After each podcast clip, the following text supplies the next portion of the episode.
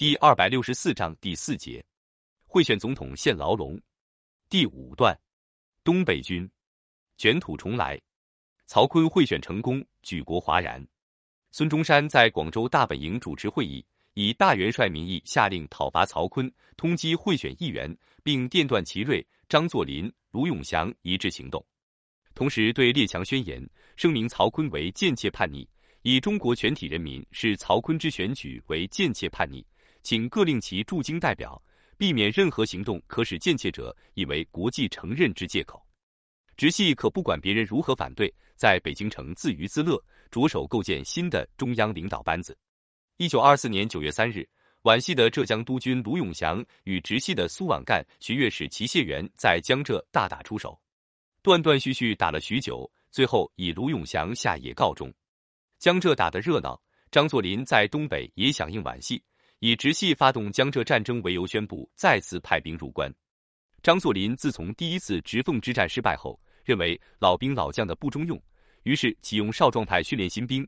张学良、郭松龄等都被选为领兵大将。此外，张还启用了张宗昌等客级将领，希望一雪第一次直奉战争支持。在奉系摩拳擦掌之时，直系内部却产生了分裂的危机。曹锟就任总统后。吴佩孚一心在洛阳埋首练兵，以图武力统一，与其他直系将领之间矛盾重重。吴志在统一中国，为了军事行动必须先求指挥统一，便主张各省督军和各地区徐乐使辞去所见师长职务。在吴看来，一旦各省军阀都将军权交给中央政府，他将当仁不让指挥直系全军。但直系各省军阀死活都不愿交出兵权。他们明白，一旦自己没有军队做保障，督军、巡阅使地位说不定很快就要被夺去。因此，吴的倡议遭到直系诸将的坚决反对。山东督军郑士奇表示，宁愿辞去督军，而不放弃第五师师长。直隶省长王承斌因师长职务被夺，气冲冲跑到曹锟面前要求辞职。当时与王呼应的还有陆军检阅使兼十一师师长冯玉祥和苏皖赣、巡阅使齐燮元。后来，这三人组成了直系内部的反吴同盟。尤其值得一提的是冯玉祥。冯因河南督军被撤职，托人向曹锟求情，无碍于曹的面子，就让冯到北京做了陆军检阅使。冯玉祥虽然得以继续保持军权和军队，但对吴一直怀恨在心。曹锟就任总统后，吴佩孚一直密切注意冯的一举一动。奉军宣布入关后，冯暗中与张作霖取得联系。准备观望时局而动。第二次奉直战争在未开战前，直系已是四分五裂了。一九二四年九月十五日，张作霖率奉军入关，第二次直奉战争爆发。在北京的曹锟连打电报召吴佩孚入京。此时，吴佩孚新兵还未练成，对面临的战争完全没有把握。但大敌当前，他不能置之不理，于是乃九月十七日乘专车入京。吴佩孚入京后，曹锟像吞了一颗定心丸，宣布一切事务都交给吴打理。直系诸将对吴也都表示极端的恭顺，冯玉祥、王承斌等都排队欢迎。这一切使得吴佩孚本来顾虑内部不团结的疑云一扫而空。曹锟于吴入京的当天下令讨伐张作霖，特任吴佩孚为讨逆军总司令，王承斌为副司令，以司兆堂为总司令部。吴随即在四兆场就职，并亲笔点将，冯玉祥为第三军总司令，领一师三旅，人数不下二万五千。据说吴佩孚这次点将，从下午两时直到晚上十二时，最后写到总司令吴佩孚几个大字，总统府全部电灯突然熄灭。这本是例行的每晚十二时换电，可是不巧在五点将的最后时刻，点到他自己名字，眼前一片漆黑，令人联想到这是不祥之兆。吴佩孚四照堂点将后，冯玉祥就磨磨蹭蹭不愿迅速进兵。他先是要求先发响后开拔，被吴怒斥；后来又要求多拨车辆，采用步步为营的策略，前方兵力疏疏落落，大军则云集后方。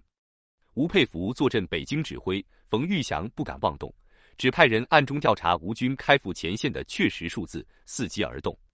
另外，冯还联络讨逆军副总司令王承斌，主其不要在前线打硬仗。直奉双方各出动二十余万大军，因为前方军情不利，加上曹锟左右惧怕吴佩孚在京，于是怂恿曹锟不断催促吴佩孚上前线指挥。吴佩孚不为所动，直到部分将领不卖力，甚至发生了一个旅长不战而退的严重事件后，他才携讨逆军总部人员于十月十一日晚由北京出发，直趋山海关。吴佩孚在前线督战，直军气势大盛，战局渐渐扭转。吴虽出京，但冯玉祥仍在观望。当时关于战事的谣言满天飞，冯一时也分不清真假，因此不敢冒险发动，只在怀柔按兵不动，坐观成败。此时，吴佩孚命参谋长催促各军急赴前线。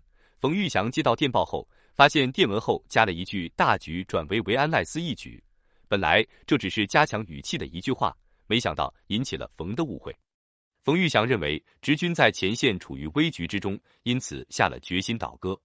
一九二四年十月二十三日傍晚，冯玉祥军后方变作前方，回师北京。冯玉祥倒戈，大出吴佩孚意料之外。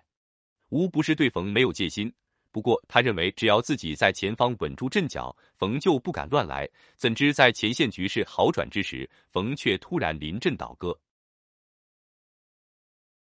他接到北京和天津打来的最紧急电报。军言：讨逆军第三军司令冯玉祥等于二十三日下午六时退出战场，为京腔战急攻入北京，发动政变。曹锟总统已失自由，北京情况不明，酝酿巨变。电报中所列参加政变人士均为直系巨头，包括冯玉祥、王承斌、王怀庆等。吴佩孚命令封锁消息，以免军心动摇，自己赶紧领兵回京平乱。凤方把握时机，派遣大批飞机在直军阵地空投传单，传单上是北京政变的消息，包括冯玉祥等将领的通电。奉军还强调，直军归路已断，主帅已逃，唯有投降才有生路。直军战壕中遍处都是凤方的传单，直军半信半疑，军心为之摇动。至此，战场形势急转直下，奉军狂飙突进。山东督军郑士琦和山西督军阎锡山也出兵，分别切断了京浦、京汉铁路，阻止直系援军北上。吴佩孚孤立无援，直军在华北的主力全部覆灭。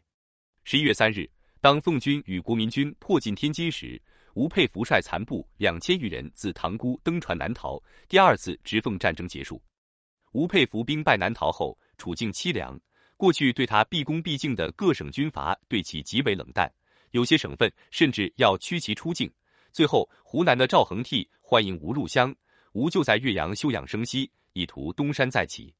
一九二四年十月二十三日，冯玉祥回师北京，曹锟被困总统府，冯也不来见曹，曹只好派人去冯处征求意见。冯提出三点要求：颁停战令，承办主战人物及附和者，召集全国各省代表会议，共决时局。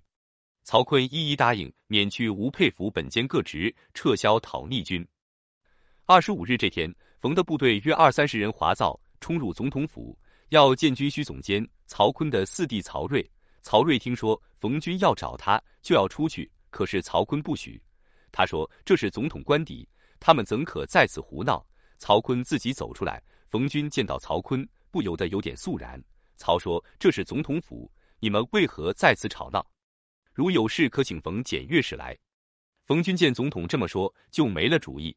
领头的班长只好对总统敬礼，整军而退。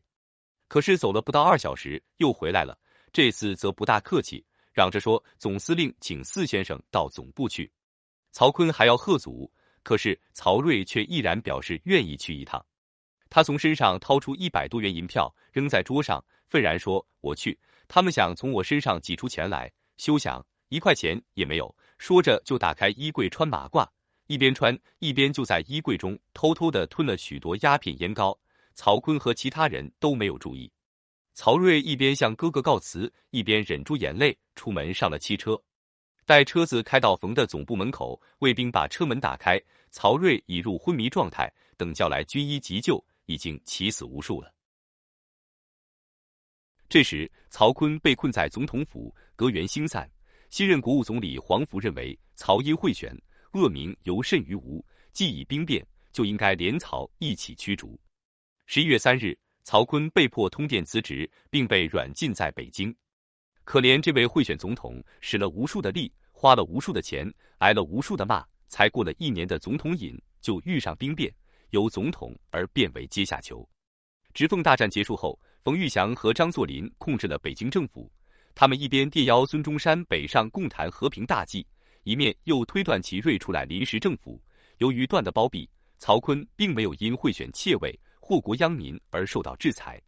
曹锟晚年住在天津英租界内，每日里打拳书画，生活也是逍遥自在。日本人侵华后，他拒绝出任伪职。一九三八年五月十七日，因肺炎在天津病故，终年七十六岁。国民党政府追授其为陆军一级上将。